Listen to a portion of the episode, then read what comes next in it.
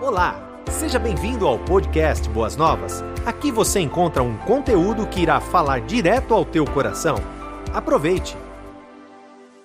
Uma honra para mim falar um pouquinho dos livros. O primeiro livro que eu quero mencionar é o livro do Rafa. Rafa, um anjo que morou lá em casa. Ah, Rafa nos, foi o nosso eh, filho do meio, ainda é o nosso filho do meio. Ele só mudou de casa, ele está morando num condomínio ah, onde quem para lá muda, de lá não pode sair, mas a gente pode chegar, ele mora no céu. O Rafael, com síndrome de Down, foi um anjo, um vestido de gente que veio para mudar a minha vida, a vida da minha casa, da minha família. O Rafa era o cara. Esse livro conta um pouco, um pouco da história da vida dele e conta um pouco de como ele via o mundo. Ele tinha olhos diferenciados, ele tinha o seu estilo de vida. E eu peguei frases do Rafa e escrevi uma história em cima de cada frase, é este livro. Por exemplo, um dia ele estava no banheiro e a porta estava aberta, eu chamava o Rafa de Rafa ou de Rafinha. Eu falei, Rafa, você quer ajuda aí, meu filho? E ele sempre levantava o dedo para falar comigo e me chamava de Palinho. E ele levantou o dedo e disse: Palinho, cada um cuida do seu traseiro. Eu achei aquilo maravilhoso, escrevi uma história, não entra na vida dos outros sem ser convidado. Outro dia ele chegou com uma camisa feia perto de mim. Eu falei, Rafinha, que camisa feia, meu filho. Palinho, você não gosta? Falei, não, mas eu gosto. Então, vai viver a tua vida, que eu vou viver a minha. Então, 14 ou 15 dessas frases eu coloquei ali, a gente se diverte bastante com esse livro. Duas características marcam esse livro para mim. Primeiro, quando o meu publicador, o, meu editor pegou o livro na mão, ele pensou, ih, outro livro de pai que perde o filho, acha que todo mundo quer ler, não tem significado para ninguém. Eu vou publicar 200, vou dar de presente para Nasci, fala, fica quieto aí, distribui para sua família e acabou. Mas quando ele leu o livro, ele me ligou e disse: Nassif, eu nunca li um livro tão atrapalhado como o seu, tão de ponta cabeça como o seu, tanto sem era nem beira. Você misturou presente com passado com futuro e você ainda brigou com Deus no livro. Você está brigando com Deus, como é que pode? Eu falei: Está muito ruim. Ele falou: Não, eu vou publicar, cara. Esse livro é diferente dos outros. E não é que ele publicou mesmo. Vendeu duas edições no Brasil, vendeu uma edição nos Estados Unidos inteira e já está em inglês espanhol e italiano. Você pode imaginar para onde o livro foi? O que, que Deus está fazendo com esse livro? Rafa, um anjo morou lá em casa. O seguinte é um livro sobre luto, é a anatomia da minha dor. O que, que é vivenciar o luto? Luto em latim quer dizer chorar. E chorar é muito complicado. E muitas coisas aconteceram conosco logo depois da partida do Rafa. Eu tenho várias histórias ali. O livro não pretende ensinar você como vencer o luto, como superar a dor. Não tem, porque para mim, você só vence o luto, só se recupera dessa dor no reencontro. Esse livro vai dizer para você que dá para viver apesar da dor. Nesse livro eu quero ensinar para você que saudades não diminui com o tempo, ao contrário, do tempo ela se alimenta. Esse livro tem várias experiências pelas quais nós passamos, e esse livro vai chamar você a uma responsabilidade. Você é responsável pela sua dor e pelo que você vai fazer de sua vida e da vida dos outros por causa da sua dor. Ou você se auto-vitimiza, se fere e ferido vai ferir os outros e pensa que é justo, ou você opta por viver um plano B de vida, convivendo com os espaços vazios do seu amado, da sua amada. Então esse livro é bem gostoso e está saindo muito. O outro, se ele entrar lá em casa, foi prefaciado aqui pelo pastor Wagner. É, são as 11 casas que Jesus entrou lá no Novo Testamento. Quando ele entrava numa casa, ele impactava as pessoas e as transformava para sempre. Então eu contei uma história em cima de cada um desses textos bíblicos, lições da história das onze casas. E por causa do meu jeitão, eu dei nome. A casa de Simão eu chamei Simão o vacilão. Na casa do Zaqueu eu chamei a casa do baixinho ladrão. Ah, na casa de Marta e Maria eu chamei a casa que valorizava mais coisas do que pessoas. Na casa de Lázaro, quando ele está morto, eu chamei a casa que cheirava mal. Nos meninos de Emaús que vão indo embora, eu chamei a casa dos desanimados. O menino que desce pelo telhado na maca, eu chamei a casa do buraco na parede a sogra do Pedro, a casa ardendo em febre, todas essas casas estão ali. Dá um devocional para a família de três meses, são 11 casas, dá para fazer praticamente três meses de devocional na sua família. É bem gostoso esse livro, eu estou muito animado com esse livro. E o último lá é o livro para pais que têm filhos especiais.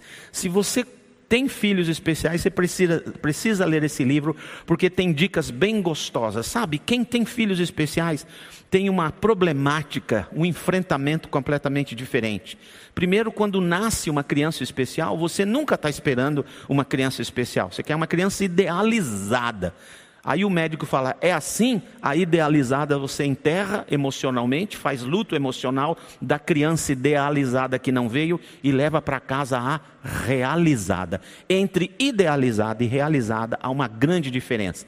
Eu falo sobre divórcios, problemas familiares. E nos Estados Unidos a gente tem uma expressão chamada baby clash, que quando chega a criança, o casal desestrutura. Então é muito importante. E a outra, última grande, além de inserção social, os outros membros da família, enfim, tantas coisas gostosas que tem nesse livro, a última grande problemática de um pai ou de uma mãe ou de pais que têm filhos especiais é quem vai morrer primeiro?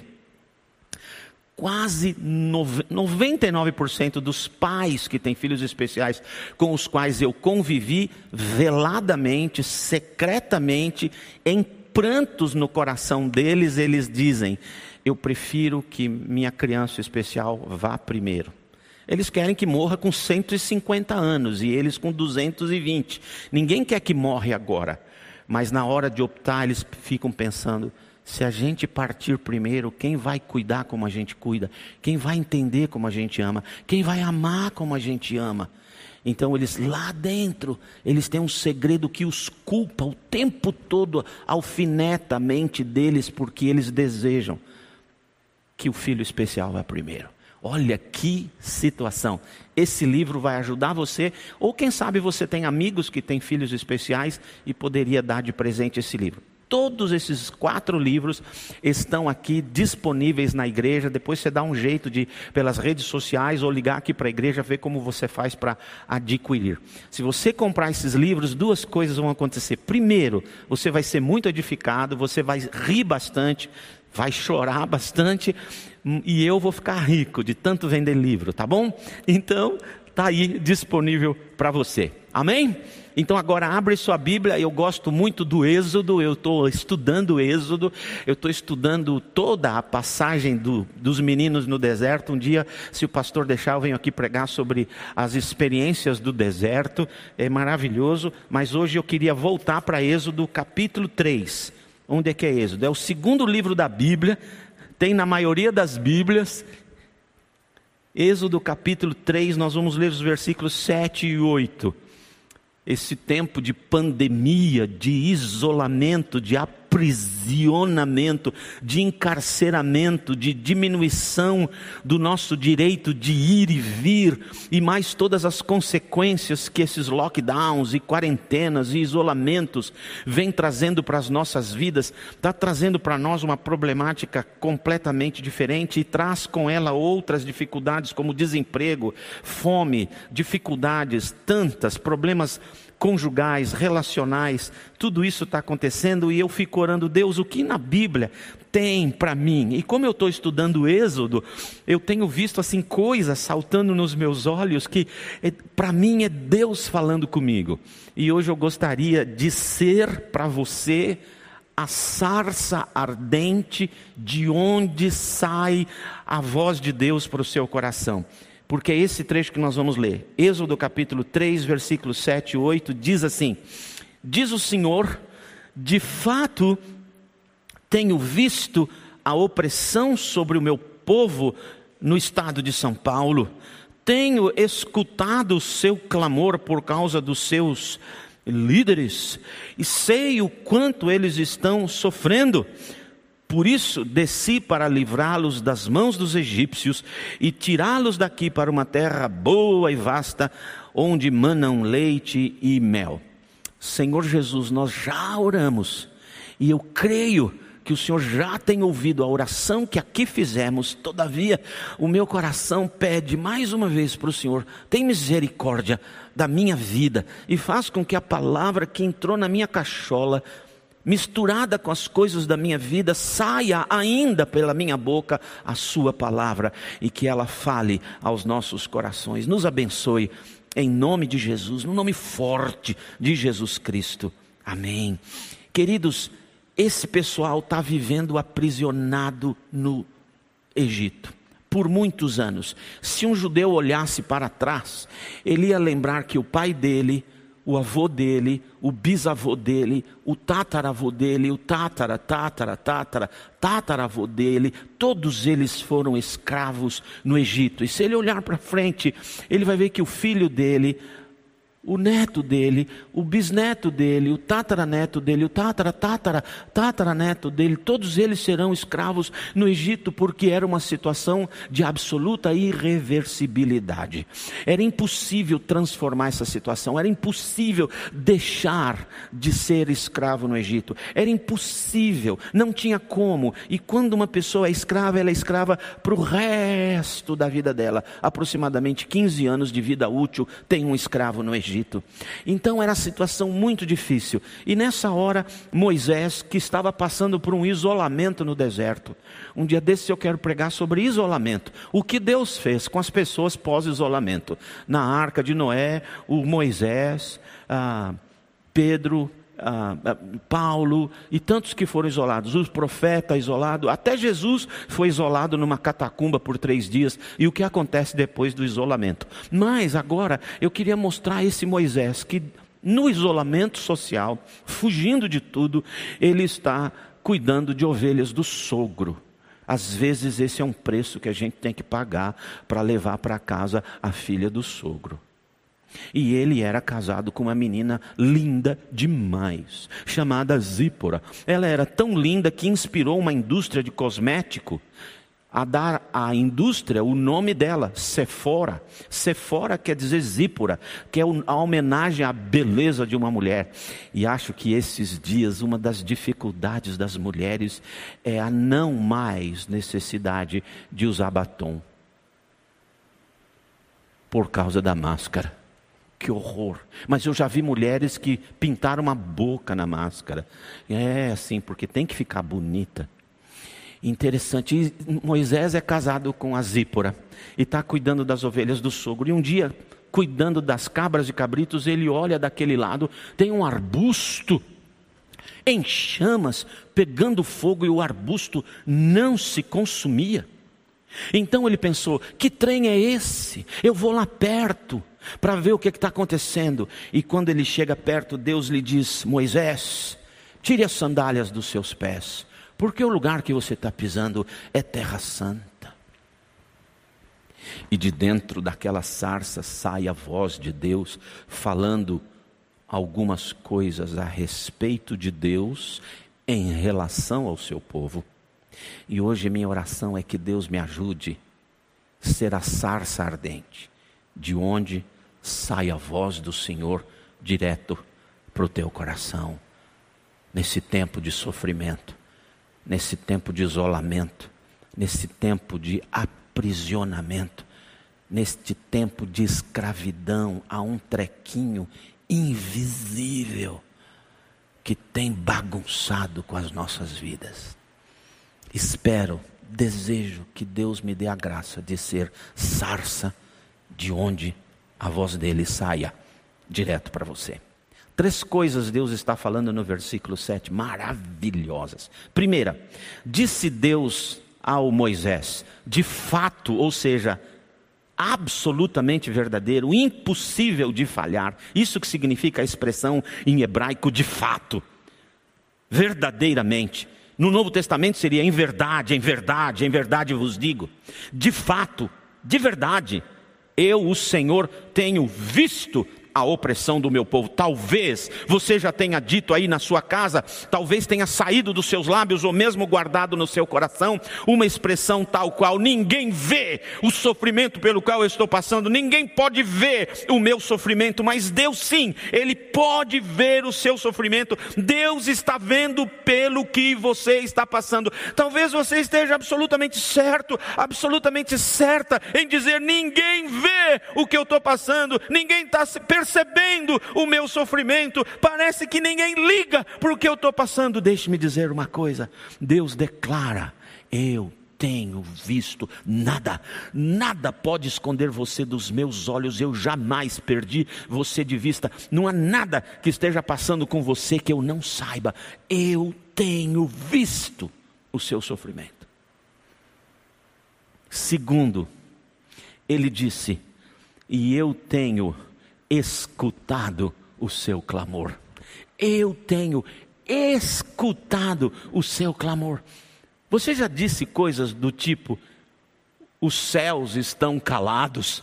Eu oro, mas não vem resposta. Parece Deus estar indiferente ao meu sofrimento. Será que Deus está percebendo o sofrimento pelo qual eu estou passando? Será que Ele está ouvindo as minhas orações? Será que eu tenho que pedir para outro irmãozinho ou outra irmãzinha orar por mim, porque Deus não tem ouvido as minhas orações? Deixe-me dizer uma coisa: Deus tem ouvido o seu clamor. Deus tem ouvido cada gemido, cada ai, cada oração, cada súplica, cada pedido desesperado que possa estar partindo do seu coração agora. Eu garanto para você, pela palavra de Deus, a Bíblia diz, a Bíblia diz, a Bíblia diz: Deus tem ouvido você.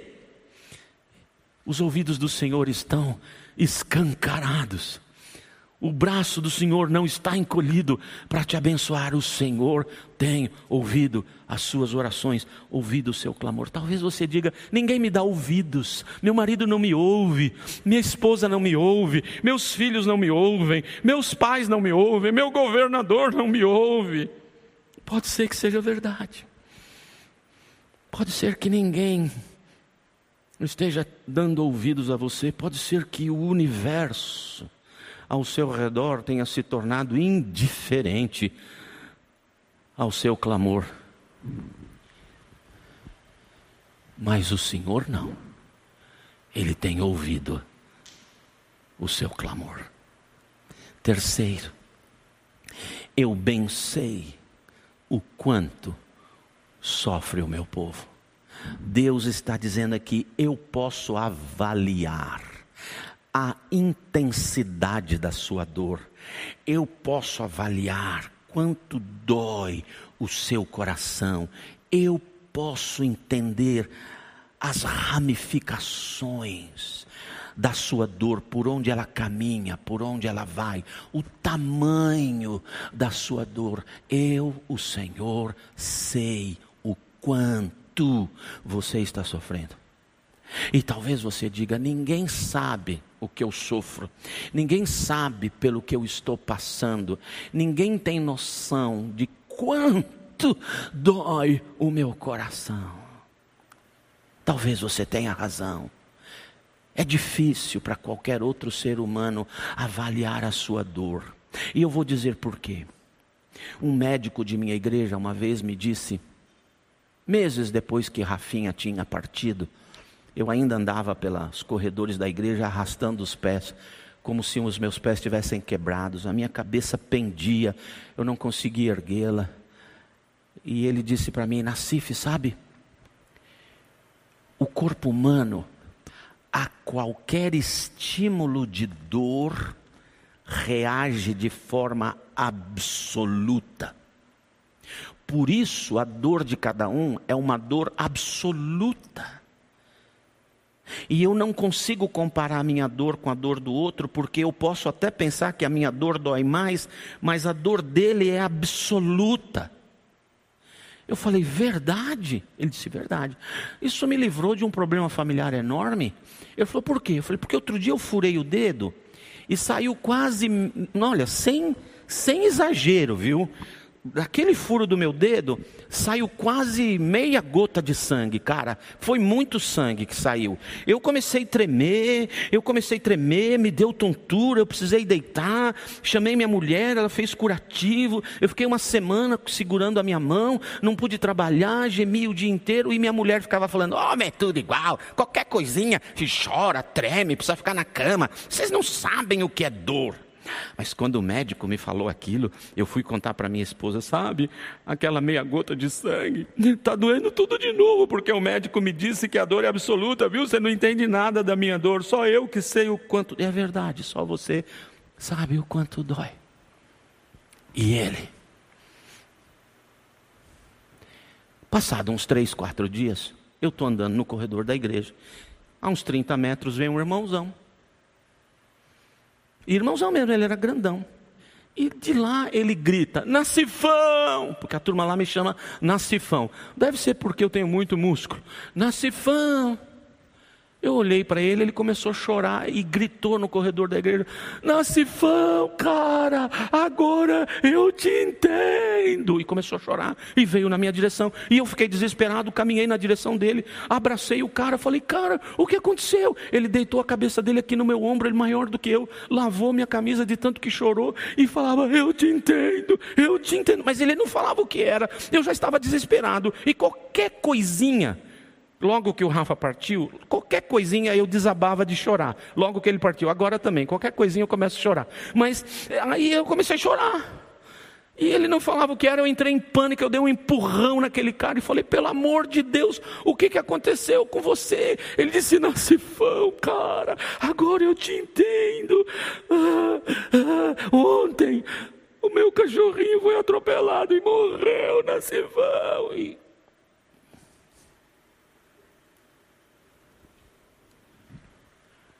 Esse cara está comparando meu filho com o cachorro dele? Sabe por que esse cara está vivo? Por causa do médico que me disse: a ah, qualquer estímulo de dor, o corpo reage de forma absoluta. E aí eu chorando de saudade do meu filho, disse: Cara, que bom que você me entende, então me abraça e vamos chorar. E ele chorou pelo cachorro, eu chorei pelo Rafa. Porque a dor dele era absoluta. Só Deus para avaliar a sua dor. Mas olha que coisa maravilhosa. Tenho visto você. Tenho visto você. Tenho visto você. Tenho visto você.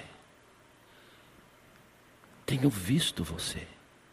Tenho ouvido você tenho ouvido o seu clamor. Nenhum gemido teu me passou desapercebido. E eu sei avaliar o quanto dói. Eu sei o quanto você está sofrendo. Quando eu li isso na Bíblia, eu disse: Senhor, e? Você está me vendo? Está me ouvindo? Está avaliando? E? E vem o versículo 8. Olha que maravilha o versículo 8. Por isso desci Olha que maravilha, porque Deus te vê, porque Deus te ouve, porque Deus avalia o seu sofrimento, Ele desce do trono da glória dele, que é lá em cima, 100 bilhões de galáxias, trilhões e trilhões de estrelas em cada uma delas. Nós vivemos na Via Láctea, uma das ah, galáxias menorzinhas de todo o complexo de galáxias do universo, e além de tudo, o planeta Terra é na periferia da Via Láctea. Nós é da periferia, mano, até na Via Láctea nós é da periferia e está lá aquele planetinha azul ali, e Deus está acima de tudo isso, o trono dele é acima de tudo isso, e quando ele te vê, quando ele te ouve, quando ele avalia o seu sofrimento, ele opta por deixar aquele trono de glória e descer para estar do seu lado. Por isso desci, Moisés. Para quê? Montão de coisas, eu vou falar algumas. Duas já estão aí no texto. Primeiro, desci para livrar o meu povo. Deus desce para dar livramento a você. Deus desce para dar livramento daquilo que te agonia, daquilo que te machuca, daquilo que te adoece, daquilo que te acorrenta, daquilo que te escraviza. Ele desce para ser o seu libertador. Do que é que você precisa ser livre? Ele desce para ser o seu libertador. Ele desce para ser o seu libertador. Ele desce para livrar você daquilo que te machuca, te entristece, te acorrenta, te impede de avançar. Ele desce em primeiro lugar, porque ele te vê, porque ele te ouve, porque ele sabe o quanto você está sofrendo. Ele desce para ser o seu libertador. Segundo, também está aí no texto. Como que eu interpretei o resto do versículo 8? O Senhor desce para ser, para se tornar para você o potencializador da realização do sonho do seu coração. Qual é o sonho do seu coração? Você acha que a pandemia é suficientemente forte para impedir a realização do sonho do seu coração? Então saiba, Deus, o Criador dos céus e da terra, que estava assentado acima de todo este universo, desceu para ser o seu libertador e o potencializador da realização do sonho do seu coração. Tem sonho? Qual é teu sonho? Saiba, Deus do seu lado pode potencializar a realização do seu sonho com pandemia ou sem pandemia. Com vírus ou sem vírus, com sofrimento ou sem sofrimento, ele desce para ser o potencializador da realização do seu sonho. Tem sonho? Sonha. Sonho quer dizer onde eu quero estar, onde eu quero ser, como eu quero chegar lá. Você tem um lugar desejado, um espaço, um tempo, uma situação desejada para você, esse é o seu sonho. Deus desce. Quando Ele te vê, quando Ele te ouve, quando Ele avalia o seu sofrimento, Ele desce para ser o seu libertador e para ser o potencializador da realização do sonho do seu coração. Terceiro, não está no texto, mas está na Bíblia. Ele desce para ser o seu protetor. O seu protetor. O seu protetor. Ele vai te proteger. Mesmo aqui nessa história do Êxodo, ele vai proteger aquelas pessoas. Como ele protege as pessoas da chegada do exército egípcio, abrindo o mar e o povo passa a pé enxuto. Quando o povo passou, o exército egípcio achou que era o melhor caminho, ele fechou as águas sobre eles. De noite, Deus botou uma coluna de, de fogo em cima deles, porque esta coluna de fogo para baixo aquecia o povo no deserto, menos 5, menos 10, à noite do deserto, e do lado de cá era uma fumaça escura que os encobria dos inimigos. De dia era uma nuvem de fumaça que os escondia dos inimigos, mas fazia sombrinha no calor do deserto. O Senhor era o protetor deles, o Senhor é o protetor. Quando eu olho, por exemplo, para o Salmo 121, o Davi está escondido numa caverna, provavelmente a caverna de Adulão. Ele olha para as montanhas ao redor que o cercam, como inimigos que o encarceram naquele lugar. Ele olha para as montanhas na expectativa de que alguém venha para ficar do lado dele, para lutar com ele. E ele suspira: de onde? Olho para os montes, de onde me virá o socorro? E então, Deus fala ao coração dele: o meu socorro vem do Senhor, que fez os céus e a terra. E a proteção do Senhor tem três características maravilhosas ali. Primeiro, é uma proteção vigilante. O Senhor vigiará. Ele não vai dormir, não vai tosquenejar. Ele é vigilante, atento. Ele vai vigiar para avisar você, desviar da pedra, para você não tropeçar na pedra proteção vigilante, proteção à mão direita. O Senhor é a minha sombra que me protege, está à minha mão direita a qualquer hora que eu preciso. Ela vem e me protege, e a proteção do Senhor, ela é eterna. Eu vou proteger você na sua saída, se você tiver que sair. Se você tiver que sair de casa, não saia à toa. Se você tiver que sair, o Senhor o protegerá na sua saída e o protegerá na sua chegada, desde hoje e para sempre. O Senhor desce para ser o seu protetor. O Senhor desce para ser o seu provedor. Provedor. O Senhor desceu. e entrou com 3 milhões de pessoas no deserto. Precisava 150 vagões de trem de água só para tomar água, fora para tomar banho e lavar roupa e fazer comida. 150 vagões de trens diariamente, só de água, e ninguém levou nem uma garrafinha plástica com água do Nilo. E o Senhor fez sair água da rocha. Água da rocha é purificada e é fresca. E Deus deu água, porque Ele é o provedor. Desci para prover nessa pandemia, ainda que o Senhor provenha para você a conta gotas, como ele fez no deserto, maná caindo do céu, diariamente. Ele vai cuidar de você, Ele é o seu provedor, Ele vai encontrar caminhos, pessoas, métodos da provisão chegar na sua casa. Maná, sabe o que significa a palavra maná? Nada, não tem tradução. Maná em hebraico é uma expressão de nojo. Sabe o que é nojo? Quando você vai tomar sopa e tem um cabelo nadando na sopa. Hã? Ou quando você morde a coxinha e tem um cabelo dentro. Hã?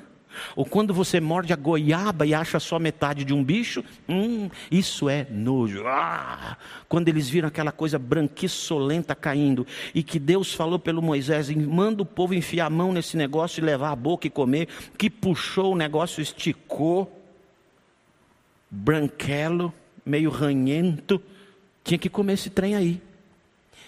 E não adiantava guardar para o outro dia porque estragava. E se o menino chegava em casa e falava: Mamãe, tem maná de baunilha? Não, filho, só natural. Nem de, nem de chocolate? Não, filho, só natural. O marido chegava e falava: Meu amor, o que você fez para janta? Maná. Por muitos dias, o Senhor foi provedor. A conta gotas. Eu tenho um casal de amigos chilenos, engenheiros, vieram trabalhar no Brasil. Meses depois a empresa faliu. Eles tinham uma neném pequena e eles crentes não tinha comida nenhuma na casa. A esposa arrumou a mesa, pôs toalha, pôs os pratos, pôs os talheres, pôs os copos. Eles deram as mãos e oraram: Senhor, obrigado. Recebemos com gratidão a mesa que o Senhor nos deu. Amém. E quando eles disseram amém, a esposa levantou para começar a pegar os pratos, os copos. E olha a vantagem: não precisava lavar e vai guardar. Tocou a campainha, era a vizinha com uma cesta na mão, dizendo: Eu senti uma coisa que eu não sei o que é, mas era para trazer comida para vocês. Eles agradeceram, convidaram a mulher para entrar. Disse: Não, é só para entregar. Botaram a cesta em cima da mesa, tiraram o guardanapo de cima da cesta, tinha arroz, feijão, bife, batata frita. Eles olharam para aquilo. E um olhou para o outro e disse: Mas a dona que trouxe a nossa vizinha, ela é a mãe de santo do terreiro. Será que a gente pode comer comida do terreiro? E então veio à mente deles, porque todas as coisas são santificadas com ações de graças.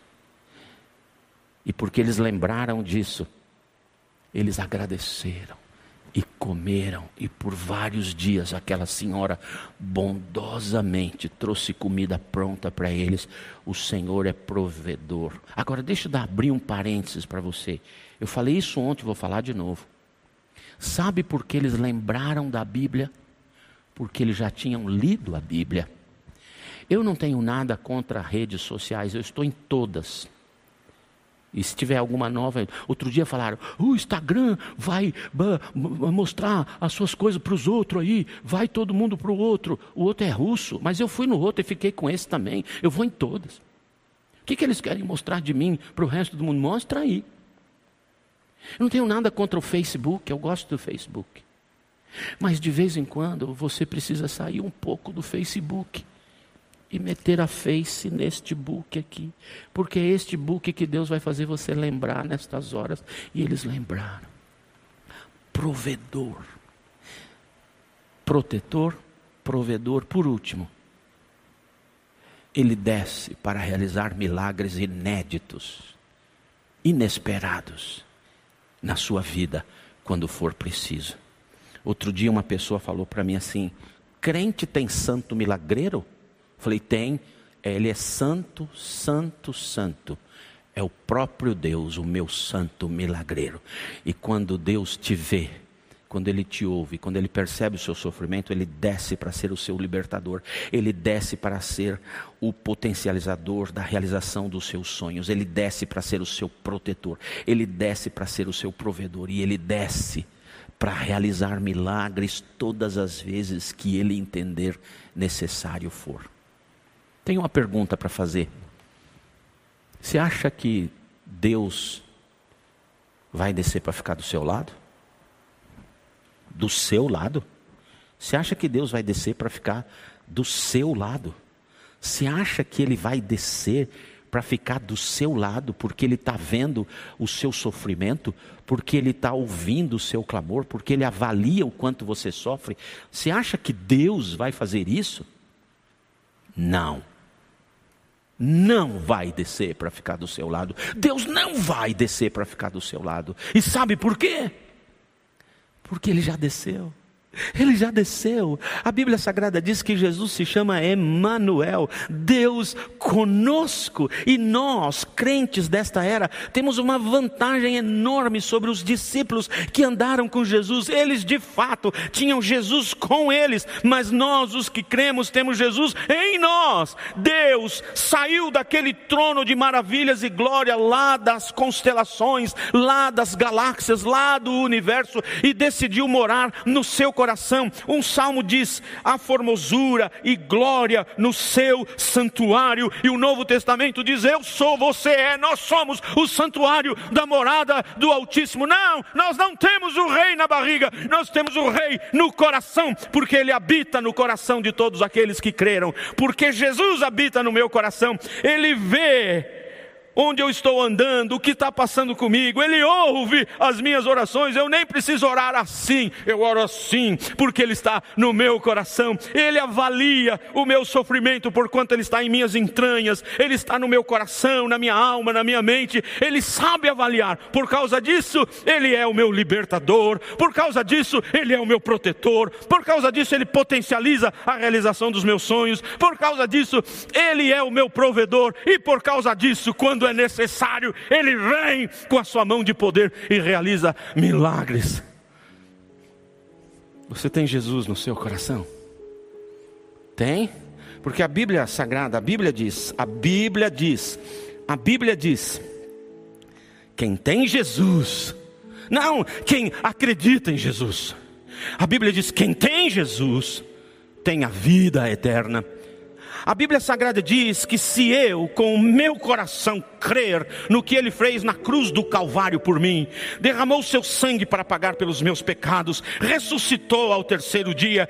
A Bíblia diz: se eu crer com o meu coração e com a minha boca, chamar por ele, a Bíblia diz: serei salvo. Em 1 João, no primeiro capítulo de João, diz assim: a todos quantos nele crerão, Deus deu-lhes o poder de serem transformados em filhos de Deus, morada do Espírito Santo, morada do Deus Altíssimo. Onde Jesus mora? No coração daquele que um dia, daquela que um dia disse eu creio, e com a boca convidou: Jesus vem, entra na minha vida. E este Deus desce do alto dos céus para transformar o seu coração no templo da morada dele, para ser aquele que te vê, aquele que te ouve, aquele que avalia a sua dor, aquele que se transforma no seu libertador, aquele que potencializa a realização dos seus sonhos, aquele que te protege, aquele que provê e aquele que fará milagres quando necessários forem por sua causa. Você já tem Jesus no seu coração? Não? Dá tempo de eu orar uma oração ajudando você a convidar Jesus para entrar no seu coração. Agora, preste bem atenção. Se com teu coração você crer e com a tua boca você convidar, a Bíblia diz que o Espírito de Deus entra imediatamente no seu coração e você ganha quatro presentes maravilhosos de Deus: perdão dos pecados, todos os pecados, uma nova vida para viver nessa vida, uma vida sem luta, sem pandemia, não necessariamente, mas uma vida com vitória, uma vida com propósito. a luz. Ele disse: Quem me recebe, recebe a luz do mundo e nunca mais andará em trevas. Quarto, a vida eterna com Jesus. Você já pediu para Jesus entrar? Não? Então, olhe bem para mim, da onde você estiver. Especialmente se você estiver dirigindo, pelo amor de Deus, não fecha o olho para orar agora. Repete atrás de mim, crê com o seu coração no que ele fez por você na cruz. Então agora convide Jesus para entrar no seu coração. Repete comigo, Senhor Jesus, eu creio que o Senhor morreu na cruz por minha causa. É verdade, sou pecador. Mas agora eu te peço, vem, entra na minha vida, torne-se hoje o meu Salvador e o dono da minha vida. Eu te agradeço, porque o Senhor me ama e me aceita do jeito que eu sou. Amém. Fez essa oração? Eu não errei. Deus ama você do jeito que você é, mas Ele não quer que você permaneça onde você está. Ele quer te ajudar numa nova e maravilhosa e vitoriosa jornada de vida. Para isso, entre em contato com a igreja. Deve estar saindo um telefone que você pode ligar e dizer: Hoje eu fiz a oração recebendo Jesus. Eles vão entrar em contato com você. Talvez o QR Code, talvez alguma maneira você entre em contato com essa igreja e diz: Hoje, neste domingo, eu fiz a minha oração entregando a vida para Jesus e eles vão ajudar você nessa nova jornada. Amém? Porque Ele te vê, porque Ele te ouve, porque Ele avalia, Ele desce para ser o seu libertador, o potencializador dos seus sonhos, o seu protetor, o seu provedor e, quando preciso, realizador de milagres a seu favor. Feche os seus olhos, ore comigo. Senhor Jesus, obrigado por estarmos juntos nesta manhã. Nós te louvamos, te bendizemos e te adoramos. E eu quero pedir, Espírito Santo de Deus, entra nos nossos corações com força nessa manhã, vem trazendo bênçãos, libertações necessárias de enfermidades, de dificuldades. Liberta, Senhor, potencializa a realização do sonho de cada uma destas pessoas. O Senhor sabe qual é o sonho, realiza-o em nome de Jesus e Deus. Protege de todo mal, provê dá a Deus tudo aquilo que eles precisam para ter uma vida de dignidade. E quando for necessário, Deus realiza milagres em cada uma destas vidas. É a minha oração, agradecido no nome poderoso, no nome forte de nosso Senhor Jesus Cristo. Amém. Você ouviu o podcast Boas Novas. Se você quer saber mais sobre a nossa igreja, nos siga no Instagram em arroba Igreja Boas Novas e nos siga também no nosso podcast.